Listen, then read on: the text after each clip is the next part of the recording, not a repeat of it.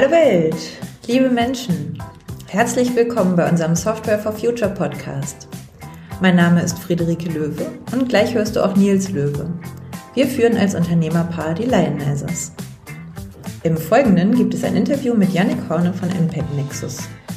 Das Startup will Unternehmen mit einer Softwarelösung helfen, Nachhaltigkeitspotenziale zu heben. Hör mal.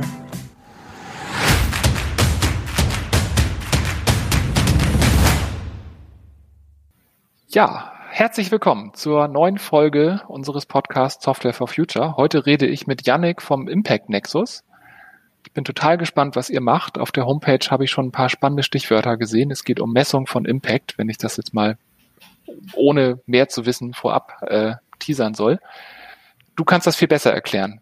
Herzlich willkommen, Yannick. Erzähl mal, wer bist du? Was macht Impact Nexus? Ja, hallo zusammen, schön hier zu sein äh, und uns vorzustellen. Ja, ähm, Yannick, mein Name.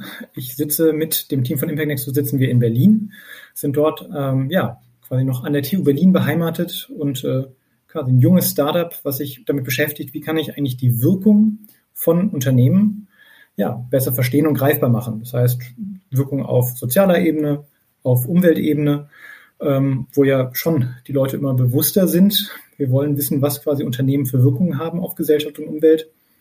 Ähm, und die Frage ist dann oft, wie kann ich das eigentlich greifbar machen? Ähm, ich habe selbst zu dem Thema auch promoviert, weil es mich schon lange umgetrieben hat. Habe da an der TU Berlin auch eine Doktorarbeit zugeschrieben.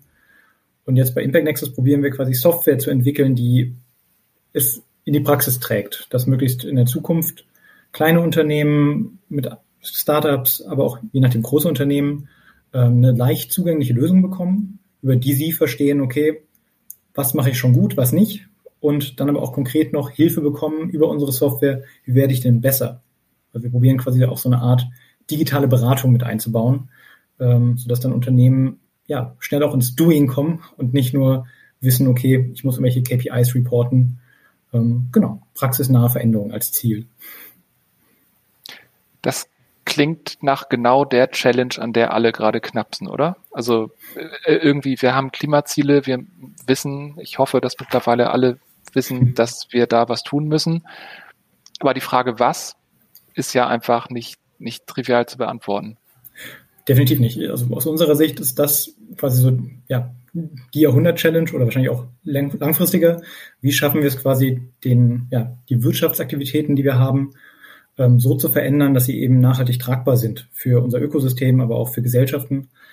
Und ähm, ja, das ist sicherlich ein ziemlich dickes Brett, was wir probieren zu bohren und wir werden das sicherlich ähm, nur zu einem gewissen Grad sozusagen lösen können. Ähm, aber wir wollen unseren Beitrag dazu leisten und ähm, arbeiten da vor allem dran, dass wir ja, Wissensdatenbanken aufbauen, mit denen man quasi ja, festhält, was ist denn quasi Nachhaltigkeitsproblem? Welche Produkte sind kritisch? Welche Tätigkeiten sind kritisch? Und was gibt es für passende Alternativen, die man nutzen könnte? Ähm, so dass wir dann letztlich auch automatisiert Vorschläge machen können. Das heißt, wir arbeiten da relativ viel auch mit NLP, dass wir quasi probieren, Forschungspaper, Newsartikel und so weiter automatisch auszuwerten, ähm, Wissen zu extrahieren, zuzuordnen, okay, welches Nachhaltigkeitsthema wird hier besprochen, welche ja, Industrie, welcher Sektor, welche Tätigkeit steckt dahinter und ähm, inwiefern wird es eher positiv oder negativ beschrieben? Also ist es eher ein Problem oder ist es eher eine Lösung für ein Problem? Und solche Informationen dann über unsere Software an ja, Unternehmen weiterzugeben, ähm, sodass die damit arbeiten können. Also letztlich so ein bisschen der digitale Berater slash Beraterin. Ähm, und ähm, man muss aber auch da sagen, ja, wir sind ein junges Startup, wir sind da am Anfang, aber letztlich ähm, ist das die Vision, dass man letztlich leicht zugänglich einen Berater bekommt, der ihm hilft, wie man nachhaltiger wird. Basiert das auf irgendeinem Framework, sage ich mal? Also zum Beispiel, es gibt ja die, die ESG-Kriterien oder es gibt die Sustainable Development Goals und wahrscheinlich gibt es noch drei andere Frameworks, die mir jetzt nicht einfallen. Wie, also wie, wie kann ich mir das vorstellen? Also angenommen, ich, ich habe jetzt ein äh, kleines, mittleres, großes Unternehmen und ich habe den festen Vorsatz, ich will besser werden. Und dann würde ich eure Software nutzen? Was, was habe ich dann davon? ähm, perspektivisch immer mehr, sagen wir mal so. Ähm, aktuell Status heute. Ne, wir sind jetzt quasi, ich glaube, zum Aufnahmetag quasi ein Jahr alt nach Gründung. Ähm, haben wir, nutzen wir erstmal diesen Framework des ESG äh, und den Begriff des Impact. Also letztlich zwei Perspektiven. ESG steht letztlich für Environmental Social Governance und ist oft so eine Art Risikoperspektive und beschreibt so ein bisschen die Art, wie arbeite ich. Ähm, produziere ich viel Müll, verbrauche ich übertrieben viel Strom, gehe ich gut mit meinen Mitarbeitern um, habe ich eine gute Organisation des Unternehmens. Das ist aber mehr so eine Risikobrille, die aus dem Finanzwesen oft kommt, wo man so ein bisschen sicherstellen will, dass man keine Finanzrisiken hat. Ähm, aber letztlich geht es dann nicht primär darum, welche Wirkung ich auf die Welt habe. Diese Brille haben wir einerseits, weil die bei vielen Unternehmen einfach gefragt ist und ein bisschen niederschwelliger ist als das zweite Thema, was unter der Überschrift Impact steht, was wir auch im Namen tragen. Ähm, da geht es dann wirklich darum, nicht nur wie arbeite ich, sondern was bewirke ich mit meiner Arbeit. Inwiefern sorge ich denn dafür, dass irgendwie ein soziales Problem gelöst wird oder ein Umweltproblem gelöst wird. Ähm, und wir probieren beides zu bewerten, haben für beides aber letztlich Scoring-Modelle entwickelt. Das ist jetzt quasi nicht sehr smart, einfach letztlich, also da steckt schon einiges an äh, Gedankenarbeit drin, aber letztlich ist das nicht automatisiert. Letztlich Unternehmen geben da selber ein gewisse Informationen. Wir probieren das sehr niederschwellig zu machen. Dieses ESG-Assessment dauert ungefähr 30 Minuten. Ähm, beim Impact Assessment braucht man schon ein bisschen länger, wenn man sich damit beschäftigt, welche Wirkung hat mein Unternehmen. Und da lernen wir relativ viel über die Unternehmen. Welchem Sektor sind die, was probieren die zu machen, was tun sie schon gut, was nicht. Und unser Ziel ist dann darauf aufbauend, automatisiert diese Vorschläge anknüpfen zu können. Dass wir wissen, okay, die tun diesen, diesem Sektor aktiv, Sie haben vielleicht noch keine so gute ja, Governance aufgebaut oder die Mitarbeiterbehandlung könnte man noch optimieren. Entlang Ihrer Lieferkette haben Sie vielleicht noch Problemstellen und dass wir dann entsprechend passende Vorschläge aus dieser Wissensdatenbank anbieten können. Mhm. Okay, und in der Wissensdatenbank sind dann ähm, Produkte, Dienstleistungen, Angebote, die, also wo ihr mal, ja, wie, wie, wie mag ich mir das vorstellen, im Prinzip wie, wie so eine, wie so eine äh, Matrix. Also wenn, wenn ihr mhm. sagt, in dem äh, Feld ist, hat jemand eine, einen sehr niedrigen Wert eingetragen und ähm, wenn da jemand einen niedrigen Wert hat, dann haben wir folgendes Produkt, folgende Dienstleistung mal mhm. erkannt, die da helfen kann, diesen Wert zu steigern? Genau, das ist das ist das Grundmuster. Und da muss man natürlich sagen, da müssen wir uns schrittweise ranarbeiten. Also so das Grundproblem, wie gesagt, ein dickes Brett. Also da kann man ja letztlich alle sozial-gesellschaftlichen Probleme, die es auf der Welt gibt, reinpacken. Ähm, wir fangen jetzt quasi über zwei geförderte Projekte. Erstmal einfach beim Thema Klimawandel an, was natürlich jetzt gerade sehr en vogue ist. Ähm, nicht zu Unrecht natürlich. Äh, man darf immer nicht vergessen, dass es auch noch viele andere gesellschaftliche Probleme gibt. Ähm, aber da fangen wir halt jetzt auch an, weil es viel Interesse gibt, dass wir probieren, äh, vor allem Richtung Klimawandel ähm, sozusagen zu ja, erfassen, welche Produkte sind da besonders kritisch, was für gute Alternativen gibt es, welche Dienstleistungen sind besonders kritisch, welche Alternativen gibt es. Und dass wir dann diese zuordnen können zu gewissen Geschäftssektoren, Tätigkeiten und dann dementsprechend auch die Vorschläge machen können, was man besser machen kann.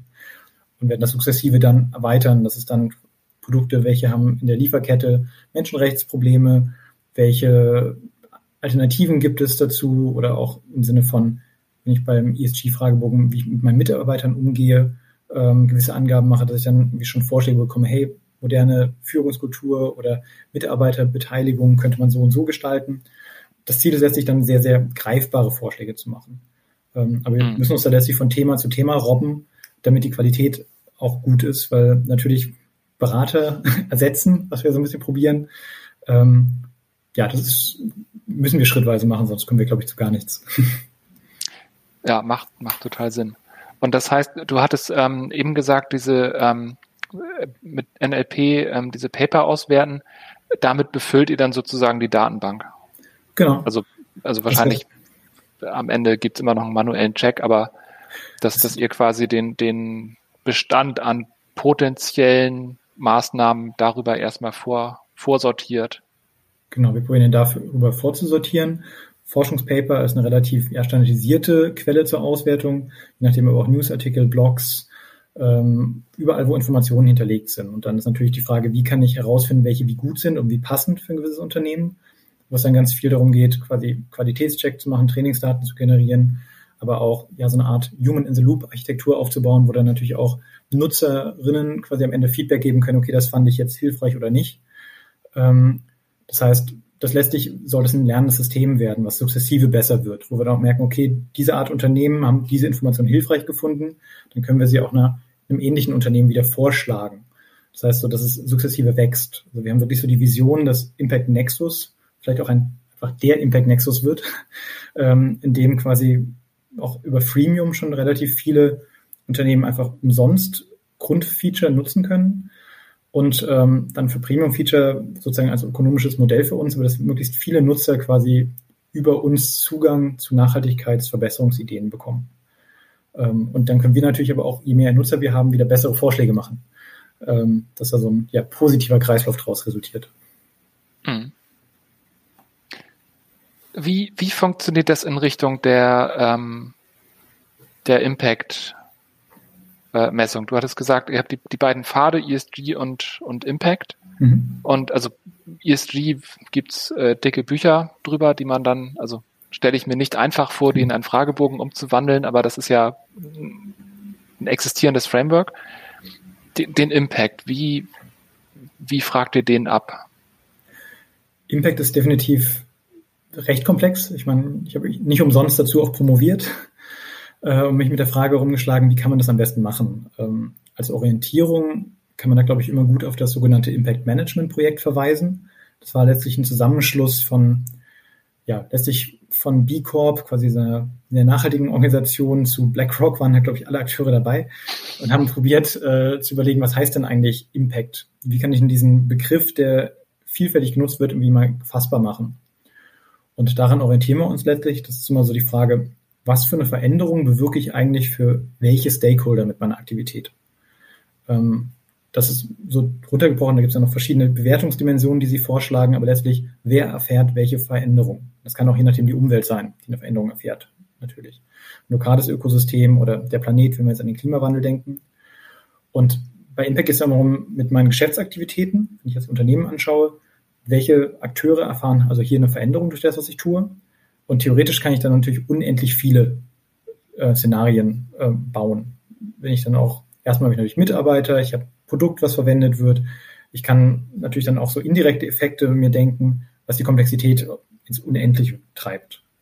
Damit es irgendwie handhabbar bleibt, ähm, muss man sich da, glaube ich, immer behelfen mit, was sind wahrscheinlich die relevantesten Wirkungen, die ich habe mit meinem Produkt, mit dem, was es bewirkt. Das heißt, man spricht dann auch von Materiality, also was ist wie ja, wesentlich für das, was ich tue und ähm, dass wir diese dann bewerten. Das heißt, es kann bei manchen sein, ich benutze gewisse nachhaltige Rohstoffe ähm, und damit habe ich dann quasi entlang der Wertschöpfungskette einfach eine viel bessere Nachhaltigkeitswirkung als andere. Bei anderen kann es sein, dass mein Produkt einfach genutzt wird, um zum Beispiel erneuerbare Energien zu produzieren. Oder mit den Tätigkeiten sorge ich dafür, dass Bildung an Personen kommt, die sonst keine Bildung bekommen. Ähm, letztlich, dass man sich auf diese Elemente konzentriert und die bewertet. Und da können wir natürlich dann auch schon grundsätzlich sagen, okay, gewisse Materialien nutze ich, da ist eine gewisse Wirkung mit assoziiert in der Regel. Ähm, oder ich, gewisse Produkte oder Dienstleistungen biete ich an, die haben gewisse Risiken, Wirkungsrisiken mit assoziiert. Ähm, das ist letztlich das, was wir da flaggen können. Aber wenn man jetzt wirklich ganz detailliert auf Wirkungsmessungen spricht, müsste man eigentlich dann immer, ja, nach höchstem Anspruch äh, randomisierte Randomized Control Trials quasi machen. Ähm, das können wir sicherlich nicht leisten. Also wir arbeiten quasi mit Proxys, ähm, welche Wirkung ist hiermit assoziiert. Das ist das, was wir machen können. Näher kommen wir da erstmal nicht ran. Mhm. Aber also ich finde, das klingt nach einem total sinnvollen Ansatz, weil äh, letztendlich, wenn ihr jetzt auf eine ganz bestimmte Branche abzielen würdet, sei es Energieversorger, so klar, dann kann man sich überlegen, an welcher Stelle kann ein Energieversorger positiv oder negativ sein und dann kann man das abfragen. Aber also ein Unternehmen kann halt alles oder nicht sein. Also äh, von daher, ja, irgendwie muss man da halt einen, einen Anfang machen. Kannst du da ähm, mal ein, ein, konkretes Beispiel geben, also für ein Unternehmen, äh, das, also, also ich, ich weiß nicht, ob du da ähm, Namen nennen kannst, darfst, willst, aber jemand, mit dem ihr mal so eine so eine Bewertung gemacht habt und was kam mhm. da raus und möglicherweise was, was wurde daraus dann auch an Handlung abgeleitet? Also ein Beispiel ist zum Beispiel ein Startup, was quasi ja, ein US-amerikanisches Startup, was aber in Afrika aktiv ist. ähm, die beschäftigen sich ähm, letztlich damit, ja, Bluttransfusionen in Afrika zu erleichtern. Und ähm, die haben letztlich mit uns so eine Wirkungsanalyse gemacht. Da haben wir quasi auch sogar noch ein bisschen beratend unterstützt. Das war quasi einer der ersten Kunden, die wir hatten. Ähm, und da war natürlich dann die Frage, okay, welche Wirkung haben sie mit ihrer App, die letztlich sozusagen Blutspender mobilisiert, damit dann wieder mehr Blutspenden an ähm, ja, Leute in Krankenhäusern kommen können. Haben dann aber auch noch so eine Art Token-System da drin gehabt, quasi, dass Leute, die Blut spenden, quasi belohnt werden und sich quasi über diese Token wiederum äh, Gesundheitsdienstleistungen holen können. Das ist quasi eine Art Geschäftsmodell gewesen. Und dann war letztlich die Fragestellung, was sind eigentlich die Hauptakteure, die hier eine Veränderung erfahren durch das Geschäftsmodell? Wo man naheliegt, sagt, okay, einerseits natürlich Patienten, die dann quasi mehr Zugang zu Blut haben, je nachdem die Spender, die quasi dann die Möglichkeit bekommen, ähm, Gesundheitsleistungen über ihre Tokens zu erwerben, die sie vorher nicht konnten. Ähm, und natürlich auch je nachdem die Krankenhäuser, die entlastet werden, weil sie vorher nicht, ja, sozusagen länger Patienten behandeln mussten, die quasi, ähm, ja, mangels Blut mussten sie halt dann noch, konnten sie nicht schnell genug heilen. Und dass sie in dieser Analyse haben wir einfach gemerkt, dass sie ursprünglich die, die Spender gar nicht so auf dem Radar hatten. Also letztlich Ergebnis der Analyse war, dass quasi das als ein zentraler Stakeholder quasi gar nicht mit in der Betrachtung drin war. Und ähm, natürlich, das war in dem ja, solche Sachen kann man, glaube ich, schnell über so eine Impact-Analyse rausfinden. Habe ich eigentlich wirklich alle wichtigen Akteure auf dem Radar, die von meinen Tätigkeiten betroffen sind? Ähm, aber auch da muss man sagen, das ist quasi nicht automatisiert. Dieser Analyseschritt ist äh, schon einfach äh, ja, menschgemacht. Ähm, da haben wir letztlich eine Software, die Nutzerinnen quasi durchleitet, dass sie verstehen, okay, was sind jetzt wahrscheinlich die wichtigsten Wirkungen oder Wirkungsketten von meinem Geschäftsmodell. Ähm, das heißt, das war jetzt noch komplett ja, Software getrieben, aber nicht äh, automatisiert, um da immer die richtigen, nicht die falsche Ein, äh, ja, Einordnung zu generieren. Hm. Finde ich aber total, ähm, total spannend, auch diese, ähm, gerade gerade wie du sagtest, das Thema Akteure auf dem, auf dem Schirm haben. Ähm, kann da auch rauskommen, dass ich denke, ich hätte ein total tolles Impact-Thema äh, und hinterher kommt raus, aber ich habe irgendwelche Umweltkosten, irgendwelche, ich weiß nicht, verlagerten Sachen nicht auf dem Schirm. Und ähm, am Ende des Tages ist es, ist es Greenwashing. Also ähm, ja, ich glaub, wäre das ein Ergebnis? Also ist möglich. Also ich glaube, ich glaube, es gibt zwei Ansatzpunkte jetzt auf diese Frage. Einerseits quasi mit Blick auf diese Automatisierung, an der wir arbeiten. Da können wir natürlich dann ähm, automatisiert flaggen, wenn wir irgendwie Reports finden, hey, dieses Produkt, diese Dienstleistung hat diese assoziierten Risiken, dann können wir es automatisch flaggen. Was wir Status heute, was wir quasi schon entwickelt haben, ist quasi so ein Scoring-Modell, ähm, mit dem ich quasi Wirkungen vergleichen kann. Ähm, das ist natürlich, hängt das von Einschätzungen ab. Äh, Scores kann man, ist das eine Einschätzung, ist es diese oder jene Kategorie? Ähm, letztlich haben wir diese aber aufbauend auf dem Impact Management Projekt entwickelt und gucken uns dann wirklich konkret an, okay, wie tiefgreifend ist denn die Veränderung eigentlich? Wie viele Akteure werden hier, erfahren hier eine Veränderung? Ist die Veränderung langfristig? Ähm, ist sie wirklich tiefgreifend? Oder ist es quasi nur ein Luxusproblem, was ich, also wie wichtig ist das Problem? Ist es ein Luxusproblem oder nicht? Also so ein paar zentrale Fragen. Letztlich sind es neun Indikatoren. Also ist jetzt machbar, mit neun Indikatoren sich durchzuklicken. Äh, und da könnte man dann einfach drei, vier, fünf, potenziell noch mehr, aber dann wird immer der Aufwand so hoch, Wirkungen vergleichen und hat dann auch eine Entscheidungsgrundlage. Das heißt, man kann auch überlegen, ne, will ich dieses oder jenes Projekt machen? Ähm, oder welche, wie wirkungsvoll bin ich denn wirklich mit dem, was ich da mache? Es kann mir vielleicht total charmant klingen, aber wenn ich dann durchdenke, stelle ich fest, es macht einfach nur eine marginale Veränderung für wenige Stakeholder, auch nur sehr kurzfristig. Ich meine, ähm, das sind ja immer wichtige Fragen. Löse ich wirklich das Problem? Ich glaube, es gibt immer so schön diese Geschichte aus der Wirkungsforschung, ähm, ist relativ platt. Ähm, ähm, bringe ich, gebe ich jemandem eine Essensspende oder bringe ich jemandem bei zu angeln? Ne? Ich meine, das ist ein sehr plumpes Beispiel, aber die Logik ist schon ja, klar. Also es macht Sinn, quasi nachhaltig ein Problem zu lösen, im Sinne von wirklich zeitlich nachhaltig. Und mhm. solche Sachen, sich in der Bewertung mit reinzugehen, wie nachhaltig wird auch je nach dem Problem erzeugt durch das, was ich tue.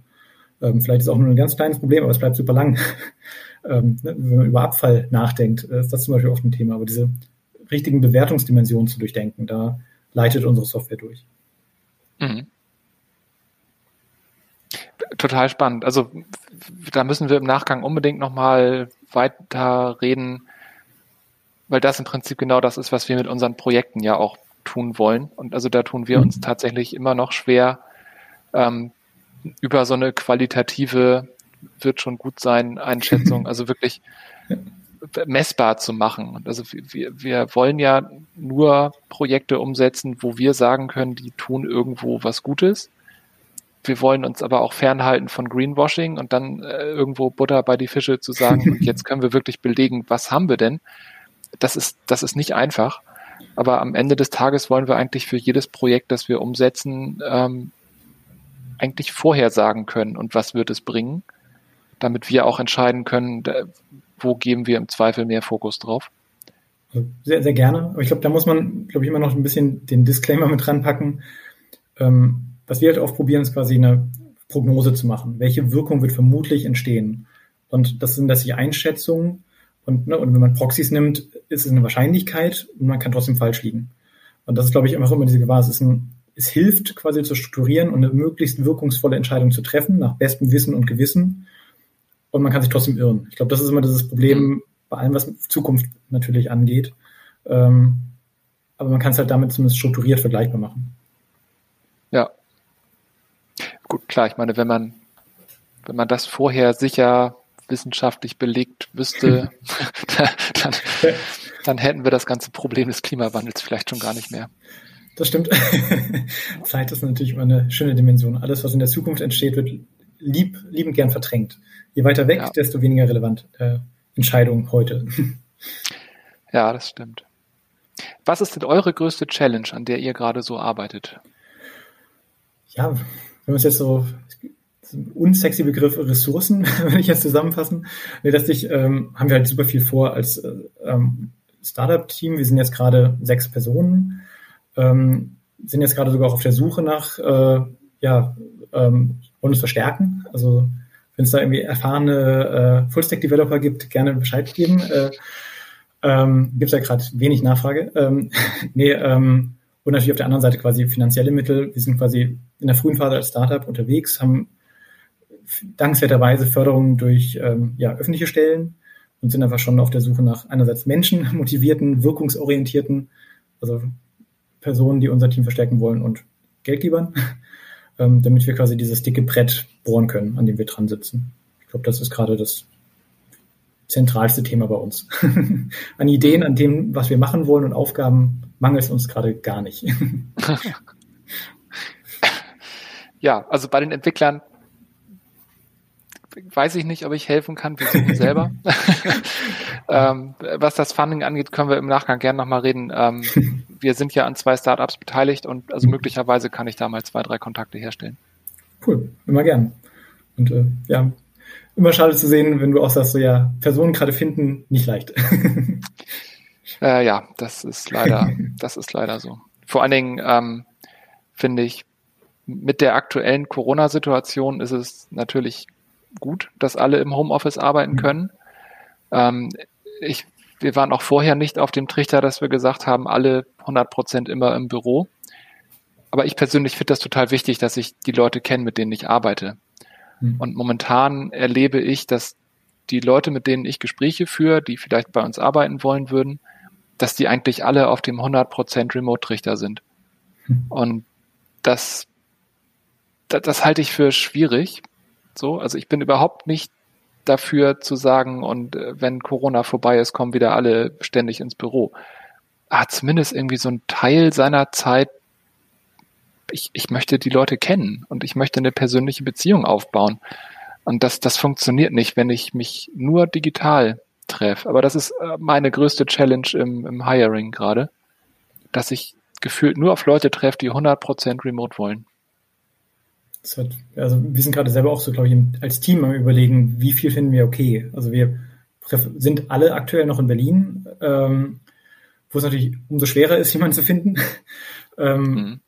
De facto arbeiten wir komplett remote und haben jetzt natürlich sowas eingeführt, dass wir ne, irgendwie zumindest einmal im Monat irgendwie ein Team-Event, wo wir abends zusammen kochen oder irgendwas, dass man sich persönlich begegnet, wo man einfach anders miteinander spricht. Das heißt, wenn es gar nicht im Arbeitskontext ist, einfach dieser menschlich, wie erlebt man sich miteinander.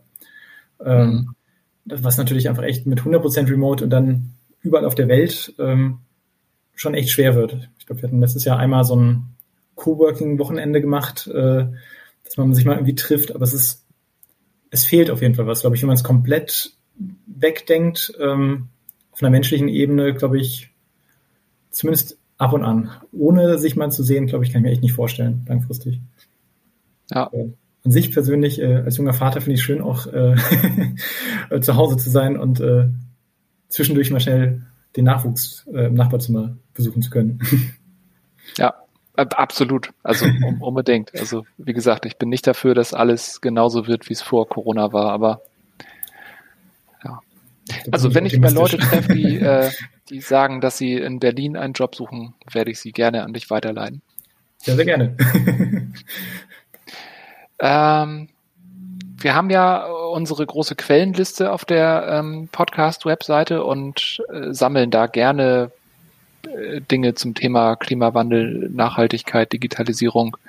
Hast du da Quellen, die wir da aus deiner Sicht zufügen sollten, die man unbedingt gelesen, gehört, gesehen haben sollte? Einfach um Klimawandel und Nachhaltigkeit besser verstehen zu können.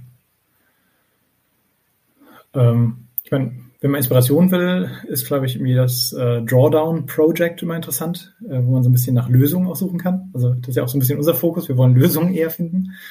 Ähm, ich glaube, das wäre so das Spontane, was wo man sich einfach mal vertiefen kann. Ähm, ich meine, Impact Management Projekt sich anzuschauen, was ich jetzt schon mehrfach angesprochen habe, ist, glaube ich, sehr interessant, einfach mal um über Wirkung nachzudenken. Wenn wir jetzt auch, ähm, ich glaube, Klimawandel ist natürlich irgendwie so ein alles beherrschendes Thema. Aber wir haben ja auch ganz schön viele Zielkonflikte. Es gibt ja nicht umsonst auch die UN Nachhaltigkeitsziele, also die SDGs mit ihren 17 Zielen und 169 Subzielen.